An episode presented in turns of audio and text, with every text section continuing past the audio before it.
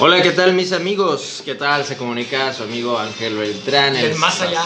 Desde el más allá, ¿no? No, quisiera estar más acá, más, más cerquita, ¿no? Pero no encuentra con quién, dice. Es el problema, es el problemita.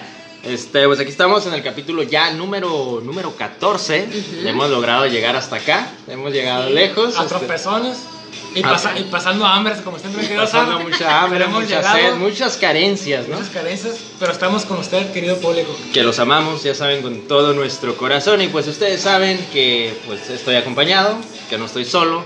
Siempre, siempre tengo algo por ahí, ¿no? El zar nunca, Nunca está solo. está solo, ¿no? Así que comenzamos con la voz que se extrañó la semana pasada, que como nosotros y como el público echaron de menos Recibimos, bastante. recibimos bastante llamadas. Tuvimos menos reproducciones sí, también. lo, lo entiendo.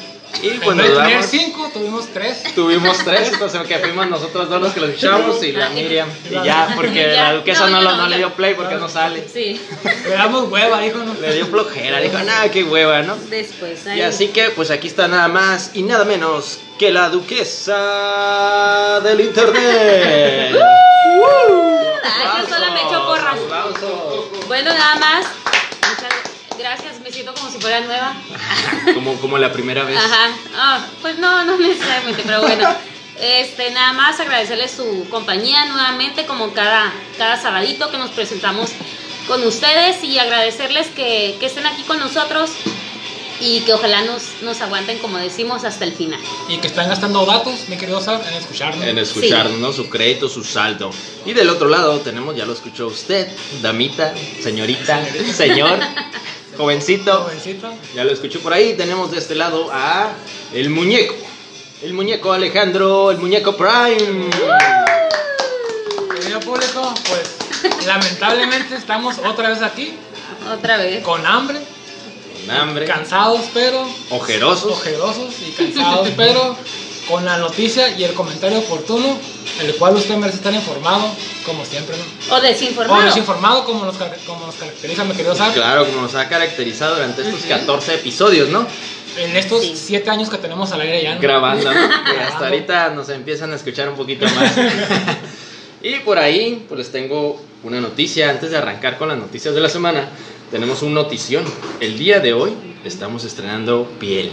Estamos Ah. estrenando un nuevo uniforme. Ah. Ahora sí, ya nos traen bien, bien vestiditos, nada más y nada menos que la Lima Camisetas, ¿no? Si usted quiere encargar una camisa para, para un evento, Sí. para irse eh, de Halloween, no sé, alguna posadita ahora que se viene. Uniformes o, o, o un dibujo, o un también, dibujo, usted Sí, quizá un gusto, un gusto personal también. A un gustito, pues busque ahí en Facebook La Lima Camisetas con el buen Pablito Morales. Les dejo su número telefónico 686-151-2983. Ahí usted puede llamarle o encontrar su página de Facebook, darle like y mandarle un mensajito y pues ponerse a las órdenes, ¿no? Ahí el buen Pablo los va a atender. Les repito el número 686-151-2983.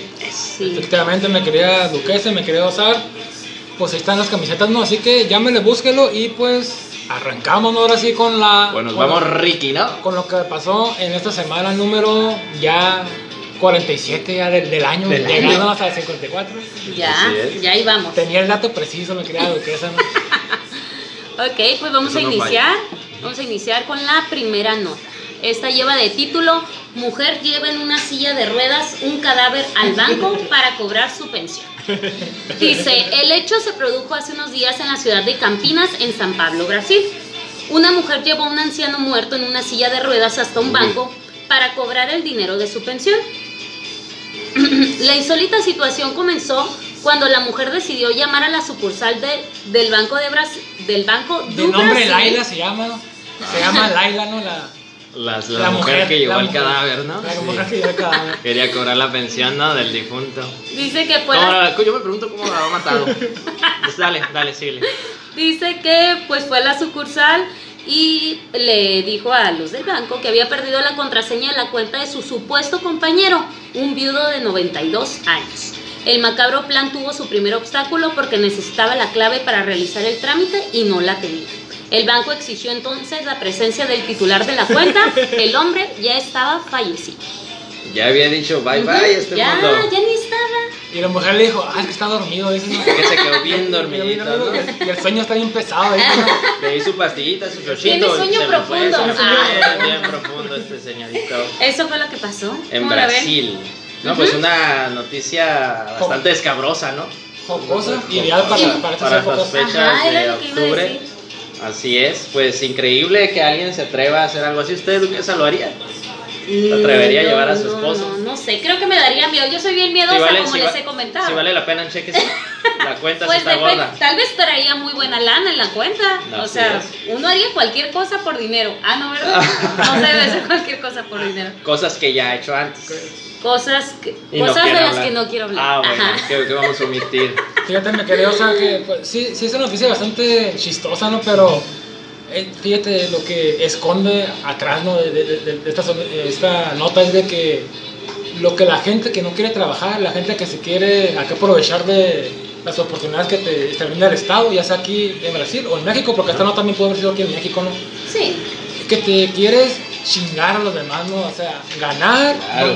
no, no hacer el, el esfuerzo por, por, no sé, acá conseguir lo que, Lo que necesitas, lo que se necesita, lo que pero quieres, a ¿no? través de- del esfuerzo de trabajo, ¿no? Pues, y creo que, que es lo más fácil, hacer trampa, ¿no? Como, como he dicho anteriormente, pues eso ya está en la sangre del del latino, ¿no?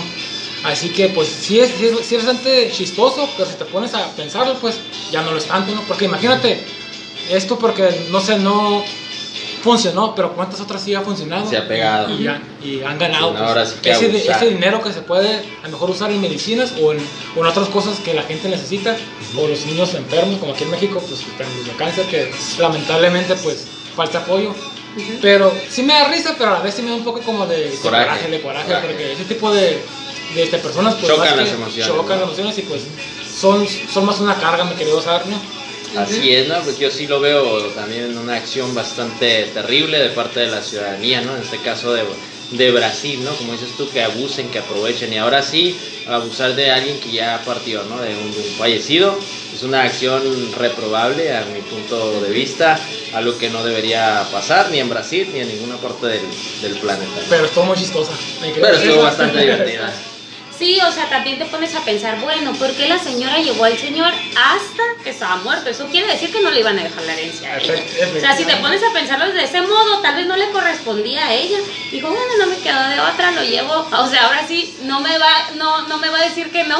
Lo llevo directamente, hago le todo el puso unos lentes, movimiento.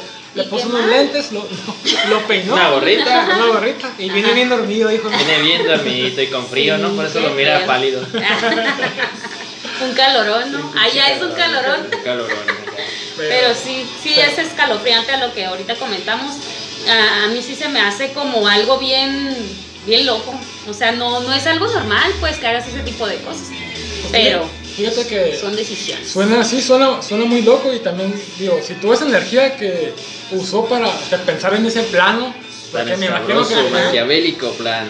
Y este macabro sobre todo, yo me imagino preparando al muerto, sus lentecitos y... Y ¿sabes? creer que Y no creer se van a ajá, dar no se van a dar cuenta. Eso es lo que es más raro. Pero- Así de haber andado la bueno. señora. Así anda, así anda. Pero así bueno, fue, fue una gran nota, ya nos vamos. Ya se Gracias acabó el programa. Gracias por Un placer por haber participado. Y nos vemos. Ya tenemos relevo. Ay, vemos. acá no bien loco. Nos vemos en cinco años. Nos vemos, nos Porque vemos. ya este programa ya nos dio mucho dinero, ¿sabes? Ya me retiro yo.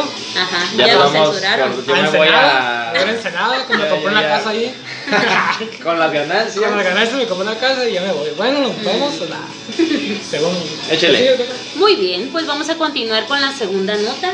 Dice, más de 100 casos de COVID por boda en San Pedro Residencia.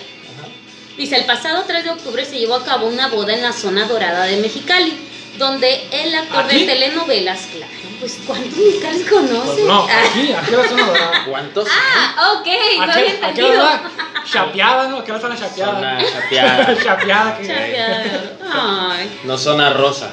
No, rosada tampoco. Dice que Habrá pues aquí- quedado, ¿no? Después de la fiesta, quizás.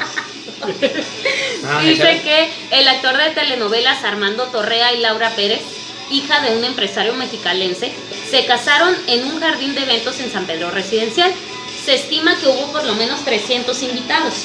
El secretario de Salud del Estado, Alonso Pérez Rico, dio a conocer que fueron detectadas más de 100 personas positivas a COVID-19. que asistieron a dicho evento, lo que contribuyó a que incrementaran los casos activos del virus en la ciudad. Señaló que Copris investigará el salón social ya que se, se violaron las restricciones que hay en los jardines de eventos en Mexicali. Pero ¿cómo? Pero ¿cómo está ¿Pero esto?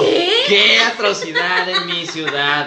Apenas que me estaban abriendo los bares, los antros, los Ajá. cines. Pero, pero, ¿por Ya qué se sentías un juntan? poco más libre y mira. ¿Por qué se juntan, pues? Ah, ¿Por qué se juntan si ya saben que está ¿Por qué hacen eso? ¿Por qué Eso hacen eso? ¿Por qué? Ah. ¿Por qué? Gente maleducada. Ajá, y mira, Y mira luego que era peor- gente de lana. Y lo peor cuando se juntan pancita con pancita. Eso está peor.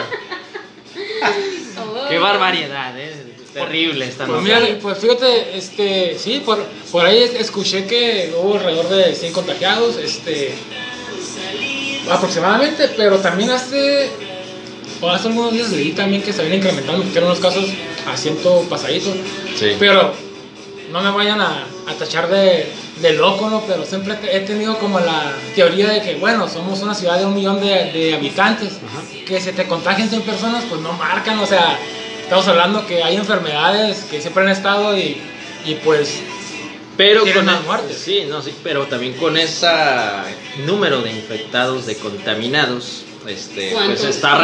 ¿no? Y está a reventar, ¿no? Este, nuestro sistema de salud. También. Eso es verdad, el sistema de salud pues aquí en México eh, pues no, no da abasto, este, obviamente están en, en condiciones que Deplorable. deplorables, que se pueden mejorar, urgen que se mejoren. Y pues eh, hablando en torno a, esta- a este evento, a esta fiesta, pues está bastante chistoso que, que pues se supone que esta gente pues está, tiene acceso a la mejor educación, Claro. está más entendida de la situación que pasa en el país. Pues sin embargo, por ahí también supe que vino otro actor que se llama José Ron. José Ron. ¿Qué? José Ron, Ba- Ron. Ron Bacardí. Ron Ajá. Bacardí. Ahí Y estuvo pues vi- este vino, me enteré, mi- ese- según mi fuente, este, este vino a contagiar a todo Mexicali ¿A porque dice que, dice que somos unos prietos, ¿no? Ah, Y no ¿qué? quiere- ¿Somos unos qué? Prietos, dice que no, no Ah. queremos a gente prieta, dicen Que se acabe, vamos a Que se extinguir. acabe. Ay, qué gacho. Pero fíjate, hace rato, hace rato tuve una plática ahí con una, con una persona que estaba platicando precisamente de, de ese tema y, y me estaba comentando, pues, oye, pues si tú, tienes, si tú tienes tanta lana y todo eso, ¿cómo se te ocurre hacer, ir a esas fiestas, no? Y pues yo le estaba comentando que, pues si tú eres agente, gente de, de lana, de poder, que tienes empresas y eso, y hacen ese tipo de fiestas, obviamente tienes que ir. ¿Por qué? Porque va gente que está en esos medios y en, las y en ese tipo de, de fiestas no me van a dejar mentir. Ahí se hacen las famosas relaciones Ne- ajá, comerciales. negociaciones. No puedes faltar. Inclusive aunque hayas pandemias, pues. Así que, obviamente está mal. Pero sí entiendo el punto de que, obviamente ya estamos en, acá semáforo, si, no- si mal no me equivoco, amarillo o si no, Anaranjado, Naranja. naranja, pronto que- volverá rojo. Y en el que ya se, el que ya se podría tener ese tipo de, de, de, de este eventos. Pues lamentablemente, pues yo sigo todavía en mi posición de que esta enfermedad llegó para quedarse. Hagan lo que hagan y lo que quieran hacer siempre va a estar presente todos los años. Así que yo lo que pienso, ya para terminar, mi excelente y atinada participación como cada Noche. Y aborazada. Y aborazada, Porque ya me, ya me consumí me- 20 minutos. sea, Ah, ya, le, ya le estoy robando 10 minutos al invitado. O- Ah. O sea, no solo se aboraza con lo otro, también, También con la plática. Ajá. Así que creo que la gente tiene que aprender a extremar medidas y las cosas tienen que seguir como tienen que seguir, como han seguido siempre, mi querido Que, Isaac. que le hubieran dicho, mi estimado muñeco, ahí va a conocer gente de la radio en este party, es usted invitado, pero se tiene que divertir al igual de todos, va a ser conectas para que Don Comedia suba al top número uno de los programas más escuchados en podcast, o incluso televisión. ¿Usted hubiera asistido o qué, qué decisión ¿Qué hubieras hubiera hecho? tomado? Fíjate que yo creo que sí. Yo hubiera asistido, pero con las medidas necesarias, como siempre, como a mí, como persona. Como estamos responsable, aquí. Como la persona responsable que soy. Por eso no te invitan. Ah, Como la persona de 25 años y responsable que soy, hubiera extremado medidas. 25 años siendo irresponsable, aclarando. Ajá. Pero yo creo que se hubiera ido, obviamente, pero como le comenta, pues sí, yo creo que se puede, se puede asistir a lo que tú quieras, pero extrema medidas. Claro, hay que, hay que sanitizar. Y así va a ser. Así va a ser, ajá. Ok. ¿Entiendes? Pues yo también a lo que ahorita comentan, sí hay muchos... eh, el, el detalle también O sea, referente con el actor, viene un actor que, que normalmente vive en la Ciudad de México. Y que ¿no? va a la baja, ay, que su carrera va a la baja y por eso vino, Por vino a eso hacer vino, nota, a que lo reconocieran, ¿no? Sí. vino a Y el detalle también ahí es que, o sea, él pues viaja y a fin de cuentas tienes contacto con un chorro de gente, entonces va a llegar con la idea de que, ay, sí, Mexicali nos, nos infectó acá a los, a los chilangos. Los prietos, los prietos se infectaron. Ajá, por su culpa. Y sí se me hace en ese sentido una irresponsabilidad, como tú comentas. Sí es gente que tiene cierto nivel educativo, que se supone que tiene un poquito más de conciencia que las personas normales como Me, nosotros. me quedo o mortales. Tabla media. nosotros. Tabla me, media. me quedo duquesa nomás rapidito. Esa gente escucha este programa, sé que te Ah. con lo que vas a decir. Por favor, eh, que Ah. puede ser el patrocinador. Esa gente, Que se va. sí, esa, es- gente, esa gente pagó el micrófono con el que estamos grabando. De hecho. Ah. Y está dando los abonos del teléfono. los abonos del teléfono en la copia. Bueno. Bueno, ahora sí, mi duquesa, este, pues eh, échale con la tercera nota, ¿no? Sí, nos vamos con la vez. tercera, porque no me dicen no estoy preparada. ok, pues la tercera y última nota de esta, ¿Cómo que de esta noche, de esta noche, Ah. porque tenemos otra actividad. Dice así: fue al IMSS por pierna lesionada, lo meten a área COVID y muere. ¿Qué? Ujú. Otra desgracia. Otra desgracia. Dice que el hallazgo de un ataúd con pertenencias ajenas causó gran controversia en la entidad chihuahuense. María, esposa del fallecido, denuncia que originalmente acompañó a su esposo de nombre Félix Apolinar por una lesión en la pierna, sin síntomas de coronavirus. Pero tras ingresar a la clínica del IMSS, fue llevado al área COVID y a los días perdió la vida. Es la Negligencia médica. Hasta acá pesta ese Ujú. aroma putrefacto. Está bien cañón. Dice que la mujer cuenta que su marido sufrió un accidente en el trabajo semanas atrás, del que resultó con heridas en las piernas, pero no quería ir a un hospital, pues sostenía que ahí matan a la gente. Los, los matasanos. Así es. Los hombres de ciencia no son hombres de Dios. Así Mm. que, obviamente, pues no es el camino. Vaya, vaya con su curandera favorita a tratar su- a tratar. todos sus males. Todos sus males. No solo del alma, también del cuerpo físicamente. Pues mira, este. ¿Ya siempre vas a hablar con las notas? No, no sé Ah, que no. hable.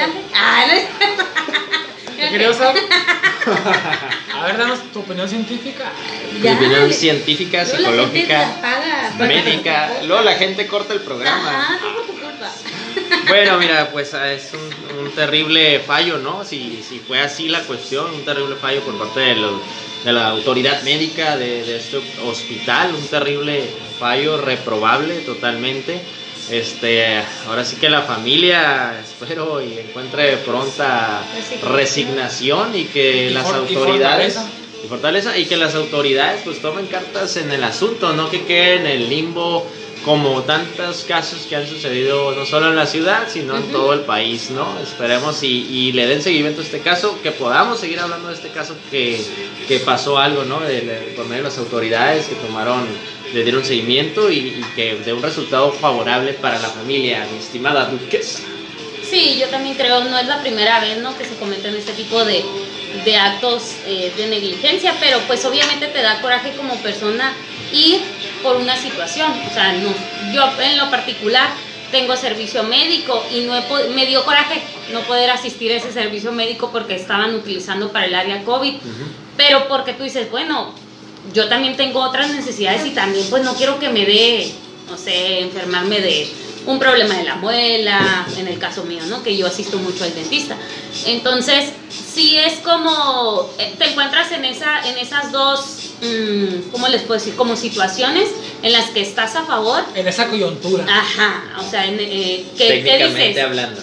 ¿Qué dices? Entiendo que, que, pues existe la enfermedad y que tengo que ir, pero pues tampoco quiero salir de ahí mal, pues, o que no salga. Entonces sí tienes como que tener un poquito mm, la perspectiva un poquito más amplia de que eso te puede llegar a pasar. Malamente, pues no estamos muchas veces preparados y uno no quiere estar preparado para que te pase algo malo, pero pues sí es un riesgo que, que tienes al momento de ingresar ahorita a los hospitales. Ajá. Pues sí, este. Pues fíjate, no quiero ser como dicen por ahí, abogado del el diablo, pero pues en ese tipo de, de situaciones pasan muchas cosas.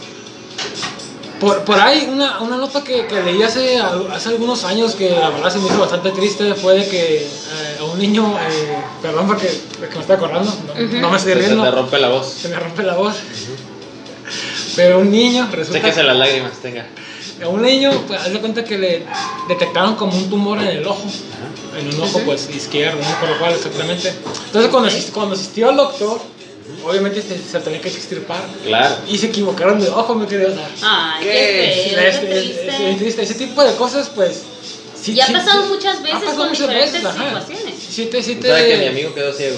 Pues sí, la- lamentablemente, ¿no? Eh, esperemos que pues haya encontrado rápida resignación, como dijiste hace rato. Pero también hemos, hay que, hay que saber eh, conocer que hay muchos casos de éxito que los doctores hacen todo para salvar Salvar casos, casos salvar a los pacientes, casos que a lo mejor están perdidos y sin embargo ahí están, están en la pelea por, pues, porque también, o sea, ellos también quiero, quiero que les importa la vida de, de todos, mi querido Sam. Claro. Fíjate que les comparto. Una vez estuve hablando con un paramédico hace un tiempo y nos decía que cuando él llegaba a los accidentes, pues a veces batallaban mucho para resucitar a la persona, ¿no? O sea, era un trabajo muy complejo y que una vez resucitado, pues era una satisfacción personal para ellos, ¿no? Lo llevaban obviamente delicado, este, muy inestable su salud, pero lo alcanzaban a resucitar y llegaba a la, a la unidad médica. Y aquí es el comentario que sigue, si es fuerte, ¿no? Porque nos me comentaba en aquel entonces que el médico lo miraba al paciente, ¿no? Muy, muy dañado, muy afectado por el suceso que pasó. Y decía, ¿saben qué? No voy a hacer nada, ya está perdido. Y decía, o sea, qué difícil, dice, es para mí como paramédico, que me esforcé tanto para resucitar a esta persona, para mantenerla de cierta forma estable, y que llegara- y llegar al médico y que la frialdad del médico sea, ¿sabes qué? Bye, Ya. este ya está muerto y, y- y- y a un lado, ¿no? Eso también es, es parte de la, a veces de la frialdad de ciertos profesionales, en este caso de la salud, ¿no? Que es doloroso, ¿no? O sea, si nos decía una persona joven, un hombre, mujer joven, este, tú te esforzabas y, y al final el médico decía, ya no. Pues sí, mi querido, fíjate, eh, es- esa carrera definitivamente no es para todos, hay que tener mucho estómago y como sí, pues ocupas tener una mente fría para saber cuándo sí, cuándo no. A lo mejor uno como paciente, como eh, familiar de alguien que está sucediendo este, este, esta cosa, pues a lo mejor no lo, no lo entiendes, ¿no? Y pues hay que estar, yo creo que hay que estar en, los zapatos de- del, del doctor o del médico para saber decidir así. Los doctores sí tienen un poder grande, ¿no? Sobre, pues ellos saben si quién vive y quién no. Y pues no todos pueden, pueden como este, vivir con eso, ¿no? Claro. Así que obviamente sus decisiones, ya sean para ellos buenas o malas, van a afectar a los demás, ¿no? Familias, en este caso familias afectan y vidas. familias, una vida, tú- no sé, puede, una, una ciudad puede tener 100 mil habitantes, pero si se pierde una vida, pues Tiene un vida impacto tiene social. un impacto, un impacto en la sociedad. Así que pues yo espero que, que la gente que en, en esa nota se equivocó, pues obviamente tiene que asumir la responsabilidad de la equivocación, porque pues tienen que saber que afecta a muchas personas, pero también hay que saber, a los- hay hay que saber ver todo el, el- aquel esfuerzo que hacen los, los médicos, el personal de, de los hospitales, pues para tratar de acá mantener sana y pues a la sociedad, que a final de cuentas tú sabes que siempre pasan cosas, ¿no? Sí, claro, yo creo que la, la irresponsabilidad este, como profesional obviamente no solo pasa en el, en el sector de la salud, ¿no? O sea, se da en muchas partes este, administrativos, psicólogos, Pero, este, pues, ingenieros. Siempre va a haber algo, a- unos puntitos negros, ¿no? Como, como profesionales. Ahora, claro que sí, aplaudimos el trabajo de los médicos que se han estado esforzando durante estos meses tan terribles de pandemia. Este, y pues igual hacer un llamado de atención que como profesional también hay que ser empático, ¿no? Yo creo que la empatía y la comunicación son bases en cualquier tipo de profesión o relación. Sí, y hoy yo creo que también deberíamos de aprovechar porque el día de hoy ah, es el día de, del médico, ¿no? Para todos los que, como decimos, ahorita están haciendo un mayor esfuerzo en cada una de las, de las, que podemos decir, como situaciones, sean de COVID, sean de urgencias, de quemaduras, etcétera, todos los implicados, este, pues darles también parte de la felicitación y un agradecimiento porque están al, al tanto de, pues de las cosas que nos suceden a. y, un, y, un, y, un, y un saludo a mi acá cirujano plástico que me, que me hizo una cinturita Ah. como Talía, justo como la pedí, ¿no? Así Como que, la de Talía. Como la de Talía, así que. Ahora sí, ya no te ves tan Ya no cuadrado, me ves ya te ves cuadrado, como así más chiquis, chiquis, Así que, chiquis, gracias. chiquis, dice. Yo creo que Gracias. lo voy a llevar al centro de la ciudad. Al centro. Sí, porque ahorita ya se viene la temporada de los fileros y vamos a levantar aquí Vamos- la escenografía. Vamos a ganar dólares. ¿no? Vamos a ganar Que dólares. Que ahorita no hay mucho movimiento, así que tampoco te vueles, ¿eh? O sea, Pero- cálmate. Pero bueno. Vamos a estrenarlo. Vamos a esperar. Sí. Otra vez, la Otra cirugía, vez. la cirugía, Ah, la ajá. cirugía. Sí, sí, sí, claro. Pues, Sar, hemos, mi querida duquesa, hemos llegado a la parte complementaria, ¿no? Claro. A la parte en que todos nos quitamos la ropa. Al tiempo extra. Al tiempo extra. La parte que fue la, a la, la música de Guns N' Roses. Guns N' Roses, Aerosmith. Y si no aplaudes, no se quita la ropa. Ah. La damita. Ah, La señorita. la damita. No lo ven, pero aquí hay unas luces muy, Muy rojas. padres. Muy ah, rojas. muy padres. Pues Rojas y de colores. Sí. Pues aquí, tenemos a un invitado, es, es un amigo de hace bastantes años. Siempre, siempre el muñeco dice que son sus amigos. Son Yo amigos. por fuera dicen que no Ajá, y todo el mundo así como, no, pues me invitó, me mandó un mensaje y ya, Mandó por un eso estoy mensaje por Y me pagó, y me Pero pagó, siento que y no me son tus pagó, amigos. Y me pagó y vine. De hecho, ayer me invitó a cenar. ¿Qué no nos especifica? Ajá. Pero bueno, pero bueno, te vamos bueno, a creer. Después de que me interrumpieron, ah, esta- Para que veas que se siente. Ajá, así. Es, es, es, es un amigo de hace muchos años, es, es un gran deportista, un, un gran ser humano. En algún momento fue, fue mi entrenador. Díselo pero, los pero, pero, pero, pero como le dije en su momento, no tiene nada que enseñarme. Ah, yo te voy a enseñar a ti. Ah, en, el- en el básquet, eh, fíjate que pues, a dice él ahorita. aceptó venir aquí a nuestro programa. Actualmente ocupa un cargo aquí, es eh, presidente municipal de Mexicali. Oh, y, lo, alcalde, y lo- alcalde. y lo invitamos porque se va a lanzar la grande y queremos estar con él. Ah, queremos ser parte de su grupo que va a llegar a gobernador, mi querido Claro. Sara, que me Ay, gusta. sí, muy bien. Este programa, Queremos estar en la Ya comisión del este, deporte. este programa va a estar, va a ser la voz oficial de la próxima gobernatura de. Del Estado del Libre y Soberano de Baja California. No, pues aquí tengo un gran aplauso para nuestro querido invitado, Luciano Tinoco, gracias. Gracias por venir. Excelente basquetbolista, excelente persona y un gran amigo, mi querido Zach. Va, excelente, excelente, mi estimado eh, invitado. ¿Qué nos puede contar acerca de usted? Un poquitín, por favor. Sí, que nos platiques un poquito de tu carrera, que nos platiques este, en qué trabajas, así a grandes rasgos para irte a entrevistar. Y luego entramos a lo candente. Ajá, La parte caliente. La parte, Parte uh. Uh, esa quiero que llegue ya. No, pues primeramente pues les agradezco mucho la invitación, el estar aquí, la verdad he estado en unos escenarios, Es un sueño, dice. Es un sueño sí, estar no, aquí. no lo puedo creer la verdad porque he estado en escenarios en Televisa, TV Azteca, Y llegar aquí es un privilegio. 66 y no, la verdad que Y con la- y con la maruja, sumamente dice. sorprendido y impactado. Por tanta pobreza que tienen en el momento de Por tan limitado que está Tan yo no pensé que estaban así de Técnicamente y hasta de talento. Ay. No, la verdad es que venía con muchas pilas y bien emotiva la, la invitación y con estas noticias que, que estaba escuchando aquí, pues ya casi me dan ganas de llorar, ¿no? Ah. Te voy a decir algo para que se te levante. Ahorita te voy a llevar a la casona. Eh, ay, guiño, guiño. patrocinador, patrocinador oficial de. Ah, Patrocinación oficial de documento. Bien, cabrón. Así, mi, que- mi querido Tino, este. Ya tiene mucho tiempo que estuvo aquí en el deporte mexicali, especialmente aquí en el básquetbol. Este, tiene muchos, muchos años jugando. Y, y, pues ya pasaste a la parte de la dirigencia, mi querido Tinoco. ¿Qué tal ahí? ¿Cómo vas? Bien, bien. Bueno, pues eh, primeramente, pues bueno, quiero presentarme, ¿verdad? Soy Luciano Tinoco Gracia. Eh, actualmente soy el presidente de la Liga de Baloncesto de Mexicali.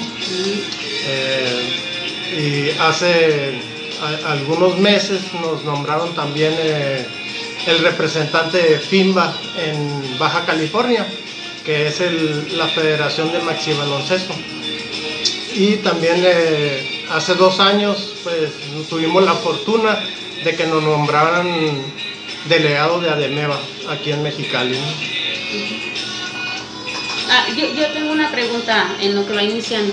¿Cómo es que llegaste a, a este? O sea, te invitaron, estuviste, no sé si, no sé realmente cómo se escogen a las personas para que sean parte de este, pues qué puedo decir, Mm, es un, Medio. Ajá. O sea, ¿cómo, ¿cómo a ti te seleccionaron para que tú estés en este lugar? Bueno, en pues tiene, En este puesto. ojalá y tengan bastante batería del teléfono, o- tú o un bastantes datos porque Sí, hablar de básquetbol realmente eh, se va el tiempo con- y, y no nos damos cuenta. Eh, voy a platicar un poquito de nuestra historia. Nosotros eh, empezamos en el, en el medio del básquetbol en una unidad deportiva muy conocida aquí en Mexicali que se crea. Estamos hablando que alrededor de hace unos 18 años más o menos o un poquito más eh, sucedió una, una situación muy particular de, los, de las personas que, que estaban en el básquetbol en esa comunidad, de que la autoridad en ese momento pedía un responsable eh, encargado del gimnasio de básquetbol de ahí, de, esa unidad deportiva. Y eh, de alguna manera, pues estas personas se reunieron y ellos este, decidieron que su servidor fuera esa persona en ese, en ese momento. Entonces me presentaron con las autoridades y eh, pues eh, hasta cierto punto pues em- empezamos a representarlos ahí, ¿no? Como un comité deportivo. Eso fue hace 18 años. Empezamos trabajando con cuatro equipos que tradicionalmente jugábamos eh, los domingos, era un torneo tradicional, empezamos con cuatro equipos, eh, empezó a funcionar, después eh, aumentamos los días a los martes, domingos, aumentaron los equipos.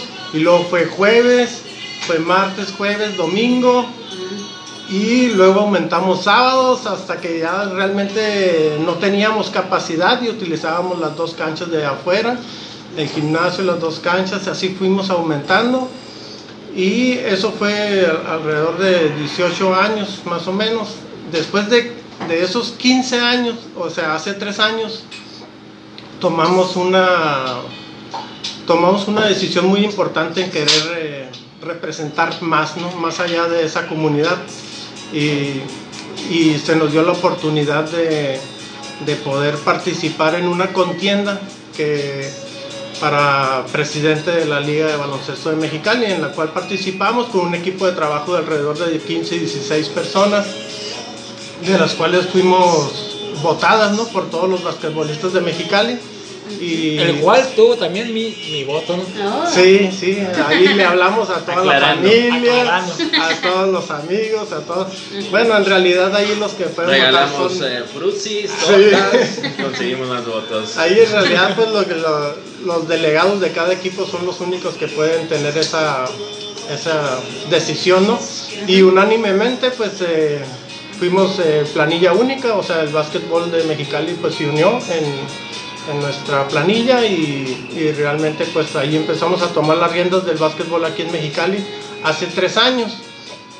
Y tuvimos un trabajo, cuando llegamos aquí a la liga, pues tuvimos una audiencia de 150 equipos cuando me tocó tomar la presidencia.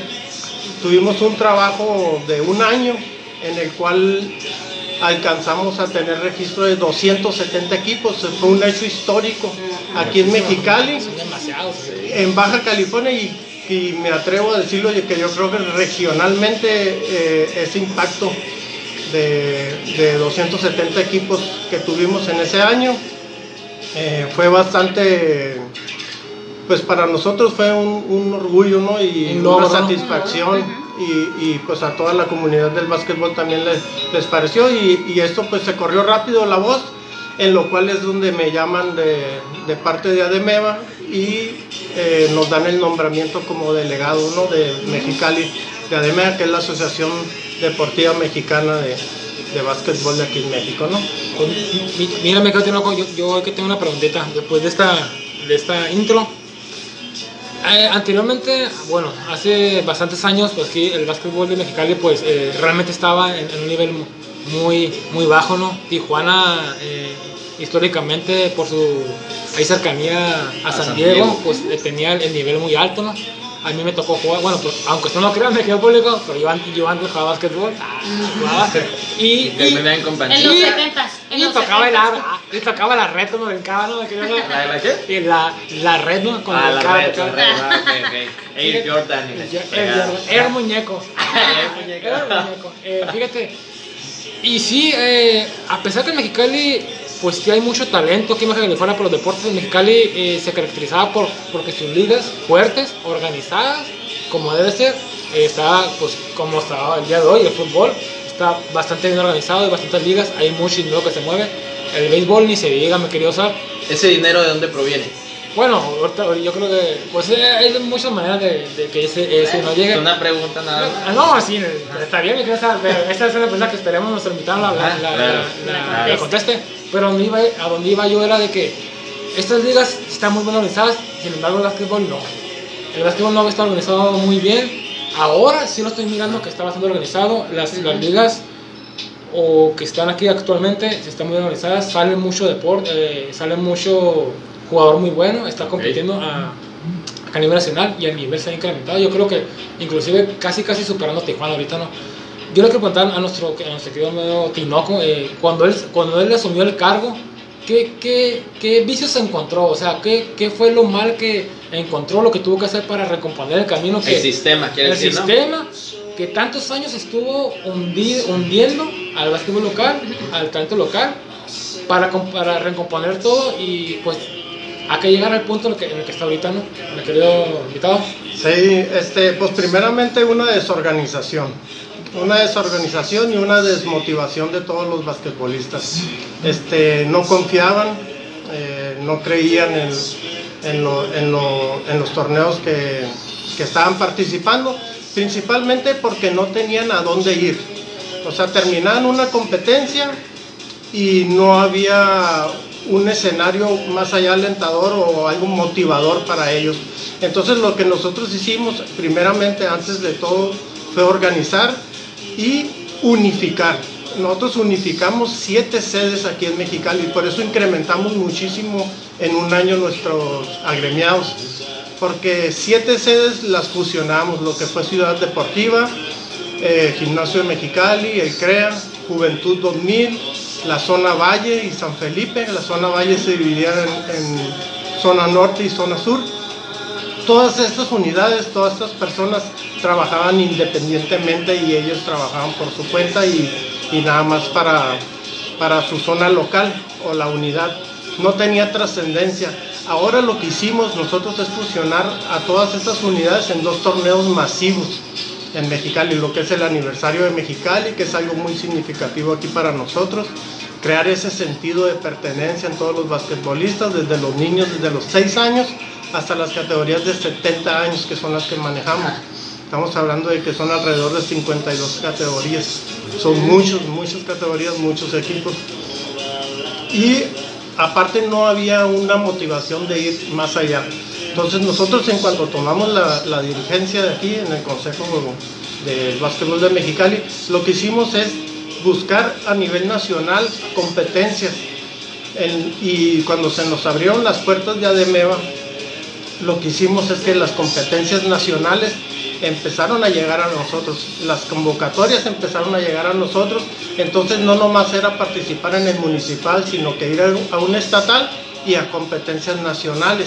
Y cuando vino a revolucionar el básquetbol de las personas que estaban en su casa, que se llama Maxi Baloncesto, que estamos hablando de personas de 34 años hasta los 79 años, es, ese, esa- esas competencias sacaron a, a cientos de personas de sus casas, personas que pensaban que ya no iban a volver a jugar o que nunca iban a ir a una competencia estatal o una competencia nacional. Pues, ¿qué creen? Pues ahora hay hasta mundiales. Acaban de ir a Finlandia, en un equipo de Mexicali. Acaba de ir La este, categoría de la categoría de, 50. de- de 59 y más. De 59 a 64 años. ¿Qué no te eh, siendo bicampeones nacionales, ¿eh? equipo de Mexicali, una vez en Chihuahua y otra vez en, en Jalisco. Y lamentablemente, pues eh, iba a ser el, el- el Panamericano este año en, en Paraná. En Paraná, este, ¿Venezuela? ¿Es Paraná, Venezuela? Paraná, no es Argentina. Paraná. Y este, lamentablemente con la pandemia, pues no, no, ya se, se, Se canceló. se canceló todo esto y se pospuso para el 2021, Así, ¿no? así, así es, mi querido Tino. Fíjate que sí, eh, generalmente, pues cuando tú eh, estás en la prepa, pues, o en la secundaria, inclusive, pues están los, los estatales, nacionales, llegas a la prepa, a la universidad con el famoso Conde y con los, por ejemplo, con los TEX, que hacen el Nacional TEX. Pero más allá de eso, eh, anteriormente había un torneo de eh, abierto que inclusive había terminado nacional, pero más ahí, más allá de eso se acababa, ¿no? Ya generalmente competías por los acá locales, por los eh, hay torneos locales.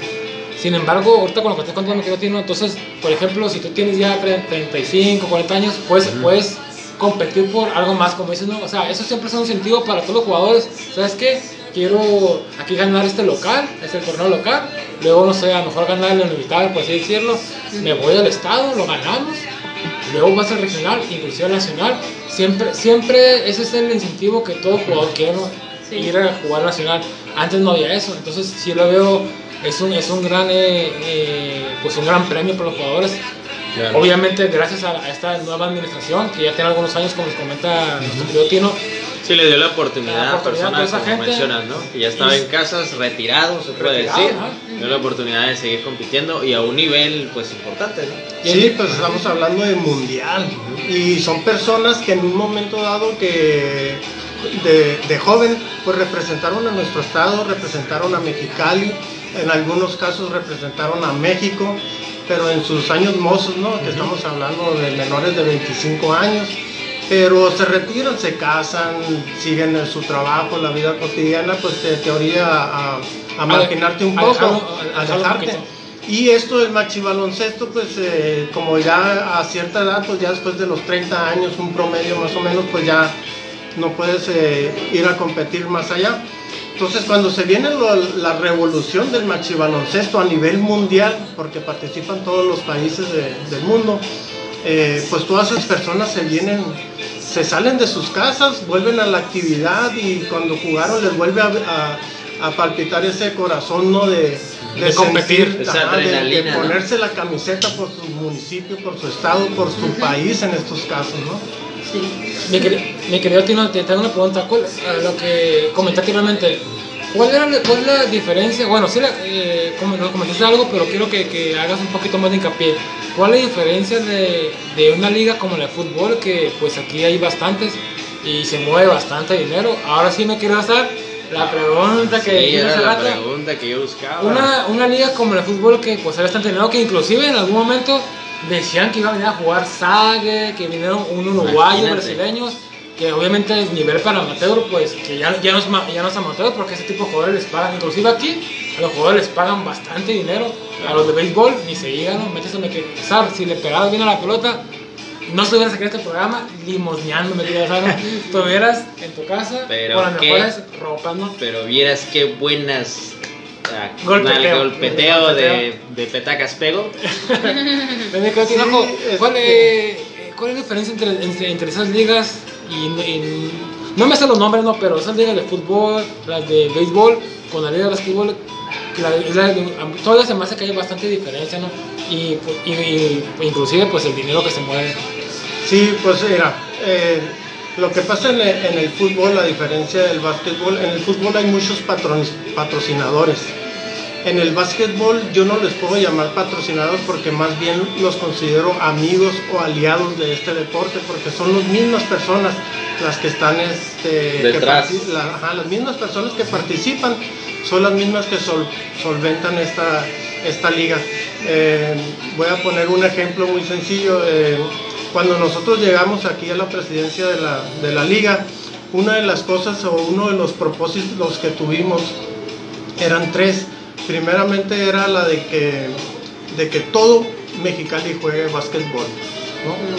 La otra era la de unificar el básquetbol. Y la tercera es que deberíamos de ser una liga autosuficiente y no depender del gobierno como anteriormente siempre se había manejado, que siempre que se quería tratar de que el gobierno te proporcionara todo. Y en realidad, pues cuando nosotros nos damos cuenta que están quebrados todos los gobiernos, nunca hay nada para nada. Este, y lo único que nos ofrecen es la infraestructura, que realmente pues a veces es, ahorita hablando de 270 equipos es insuficiente. Eh, nada más en Mexicali contamos con dos gimnasios con duela. Dos Y gimnasios. Dos gimnasios. ¿Dos? Dos gimnasios con duela, lo que es el gimnasio Mexicali y el CREA. Y para 270 equipos, pues es insuficiente. nada. Entonces, eh, nosotros estamos muy agradecidos porque nos facilitan estas instalaciones. Pero lo que en sí, nuestro trabajo fue principalmente fue ser autosuficiente. Por ejemplo, las premiaciones, nosotros hacemos las gestiones necesarias para, para buscar nuestros amigos, los, lo- o lo que comúnmente se llaman patrocinadores, ¿verdad? pero realmente son los mismos basquetbolistas los que ellos solventan toda la, la- la- las necesidades que nosotros tenemos y, y hemos hecho mucha inversión, pero gracias a ellos. Ok. Esto podría ser un factor. Bueno, te voy a hacer una pregunta. Tú, como experto en este medio, ¿por qué el mexicano no logra sobresalir en la NBA? O sea, son pocos los nombres que, que se escuchan por allá, ¿no? En la gran liga, la liga mayor del baloncesto. Además de que somos frontera, estamos cerca, no es como el futbolista que va a Europa, ¿no? Que a veces son otros idiomas diferentes al inglés. Aquí muchos de ellos ya dominan el inglés. ¿Por qué el mexicano no sobresale en la NBA? Pues principalmente porque no hay una, una real organización a nivel nacional. Si tuviéramos una, una coordinación y una, y una unificación y un programa real a nivel nacional donde te van a preparar los niños desde los 6 años y está viendo tu futuro hasta los 70 años, entonces en vez de, por ejemplo, yo he tenido mucha discusión con los entrenadores eh, locales y estatales, ¿no? Con los que me ha tocado de que nada más están enfocados en 12 niños, cuando en realidad tenemos cientos y miles de niños que están jugando básquetbol y tenemos que voltear a ver a todos. Cuando nos encerramos nada más en ver a una selección de 12 niños, ahí es donde estamos cometiendo nuestro gravísimo error, porque tenemos 36 o 48 niños más que podemos eh, darles esas experiencias, esas, Seguimiento. ese seguimiento o, o esa, lo, lo que en algún momento, por eso Baja California hace muchos años tuvo muchos basquetbolistas buenos que estuvieron en la selección eh, nacional, porque tenían fogueos, tenían fogueos internacionales. Lo hacía crecer, ¿no? El deportista. Exactamente, el competir contra otras eh, personas que tienen más nivel que tú eh, te obliga a, a esforzarte. Mejorar. Y entre más niños o más jóvenes tengan esas experiencias, pues vamos a tener más basquetbolistas y podemos este, Competir y, en podemos ligas. competir contra extranjeros en vez de que extranjeros vengan a jugar aquí, pues más bien nosotros estaríamos exportando Vamos a otros afuera. países. Ok, excelente. Yo quiero hacerte una pregunta ahorita por todo lo que comentas de las carencias que hay, porque no cuentan con patrocinio, este, la cuestión de que había personas que estaban anteriormente jugando y de repente ya no están, luego regresan. ¿Cómo ustedes los motivan para que haya 270 equipos? Porque ahorita comentas que es un es muchos, o sea, realmente Oh, sí, que, que- que también nosotros no conocemos. Porque ahorita me hablas de que ha- hay, hay muchísima gente que participa en los torneos y no les dan la promoción ni siquiera suficiente para que nosotros digamos, es de Mexicali, ¿no? O esa persona juega aquí. La he Entonces, visto, la conozco. Ajá, muchas veces lo desconocemos, ¿no? Pero ¿cómo le hacen ustedes para motivar a las personas, para incentivarlos y, y que ellos, aún así, a pesar de que no estén reconocidos, que no tengan dinero para, para sus gastos, que ellos continúen como parte de, de lo que viene siendo el comité o, o como parte pues de... Ajá, de la pues, liga. Este, Pues bueno, principalmente eh, la motivación fue el llevarlos más allá de un simple torneo.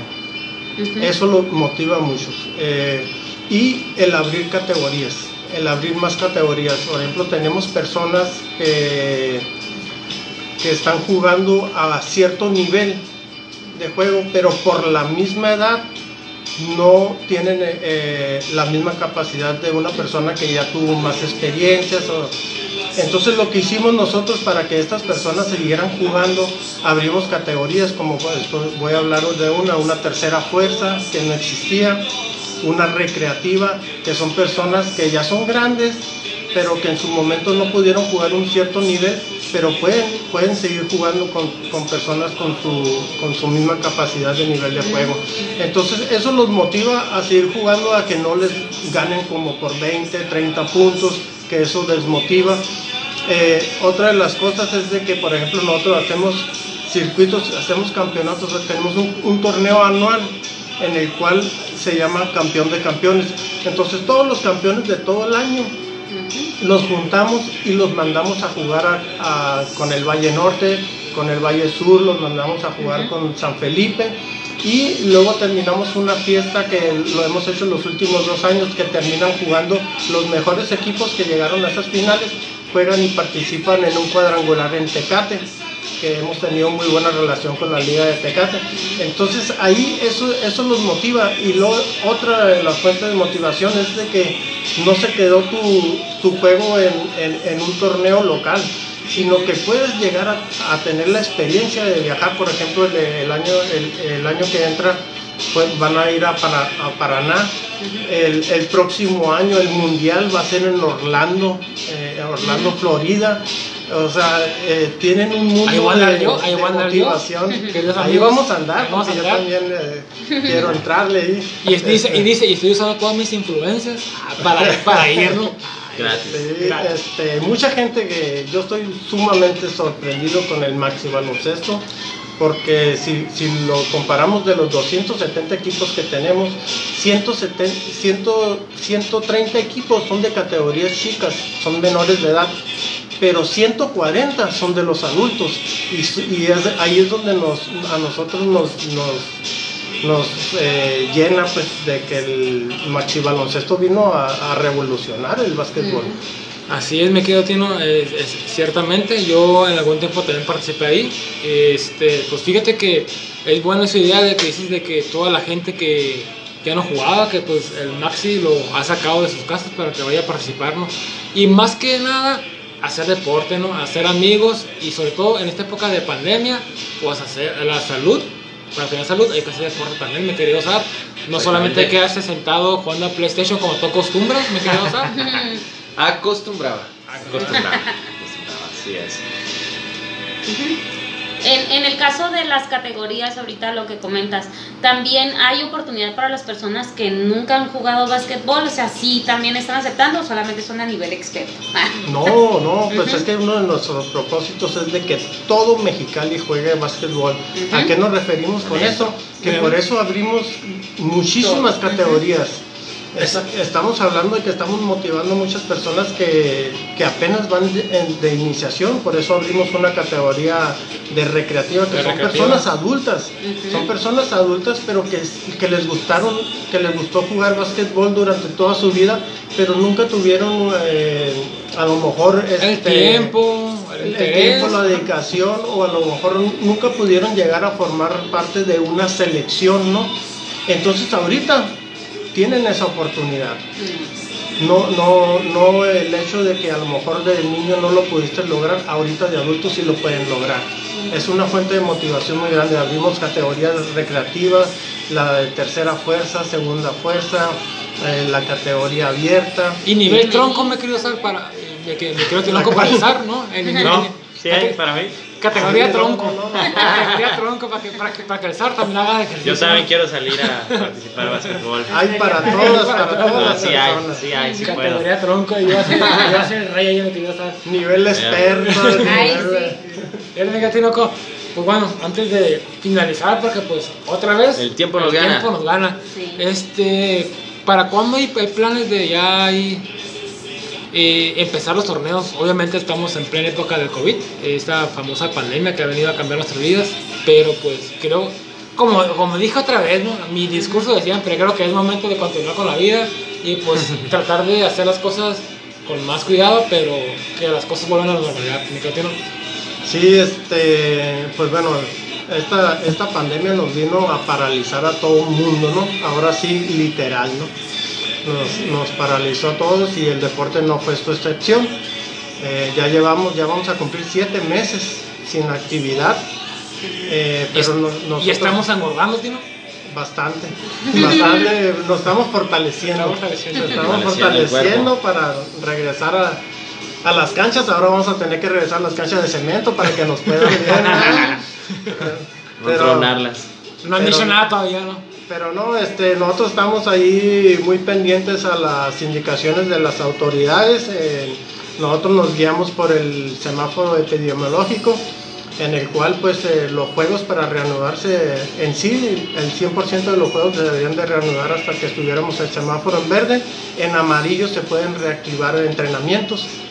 Entonces estamos en eso, nada más esperando que las autoridades eh, pues nos vayan guiando, ¿no? Nosotros ya estamos eh, preparados con todo el equipo preventivo para, iniciar. Ya tenemos todo, termómetros, eh, oxímetros, eh, todo para iniciar, ¿no?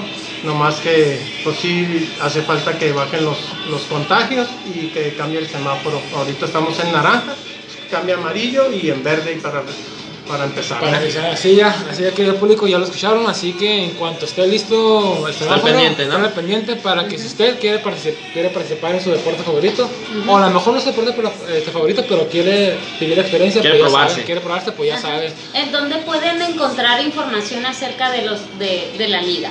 Ahí tenemos una página en Facebook, eh, que es la Liga de Baloncesto de, de Mexicali. Y también está la, la página también en Facebook de ADEMEA Mexicali, ¿no?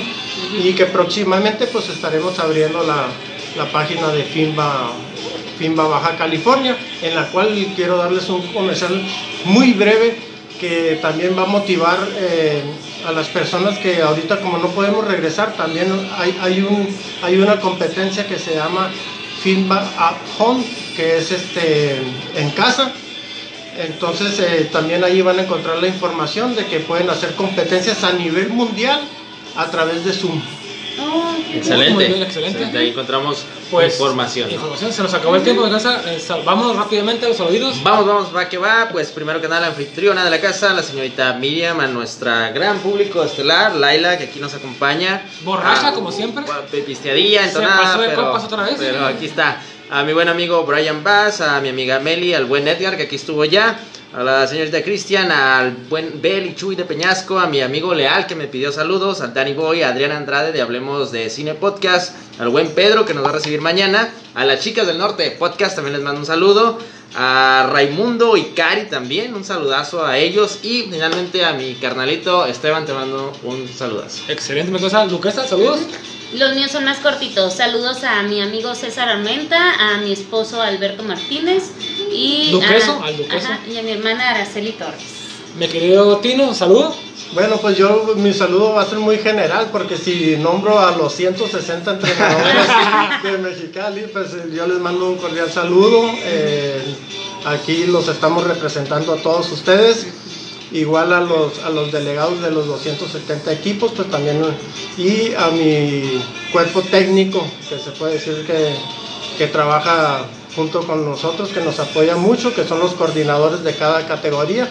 También les mando un cordial saludo y que no, y que no falte a esos papás y mamás comprometidos con sus niños, que no se nos desesperen, que muy pronto vamos a regresar, pero vamos a regresar de una manera seria y responsable. Responsable, ¿eh? quiero corregir. Responsable como nos caracteriza y pronto estaremos muy, muy, muy pronto Con ellos, las canchas. con ellos, ¿no? Muy bien, mi querido Tino, pues yo quiero mandar un saludo rápidamente aquí a Francisco Temores, excelente ingeniero de sistemas, que me ha sacado de varios problemas, me ha querido usar, así que un saludazo y un gran fan del programa, también pues a nuestro querido Ricardo García, que hoy no puede venir, al tremendo Dino también, Ah, el Dino, que sí. faltó ahora, a Tachita, ah, Falta, tienes un falta gran un saludo- saludito, por supuesto también a mis queridas amigas Liz y Gina, unas amigas que tengo por ahí, y pues un gran saludo hasta allá. Y pues un saludo ya para, fin- para finalizar a toda la gente que gasta su wifi, sus datos Y su hora. y su hora, Su hora de tiempo. escuchando estas mentiras, mi cosa. Que son grandes mentiras que decimos. Grandes mentiras y con mucho cariño, ¿no? Así que ahí estamos, nos vemos en la próxima y ya se viene la próxima el capítulo de terror. Mande, mande sus historias por ahí, por favor, ahí las vamos a, a leer con mucho placer, con mucho gusto. Ya tenemos ahí el muerto en la congeladora y la Ya ouija está, para revivirlo. revivirlo, Para para revivirlo. y el agua bendita el para agua que bendita nos salve. Por, si nos ataca. Por si nos Por si ataca, ¿no? Nos quiere comer el cerebro. Y pues ahí estamos, nos vemos en la próxima. Chao, chao, mi gente. Hasta luego y muchas gracias nuevamente por estar con nosotros. Tino, No, pues muchas gracias y, y gracias por la invitación. el gran fan también gran fan ha escuchado el programa una vez, dice, ah, Una una vez, vez. y fue el piloto. Y, dice, y con eso, Ya no quise. Estoy harto, dice. Me enfadé. Nos vemos la próxima semana en el especial de terror, no se lo pierda, estimado público. Bye, bye.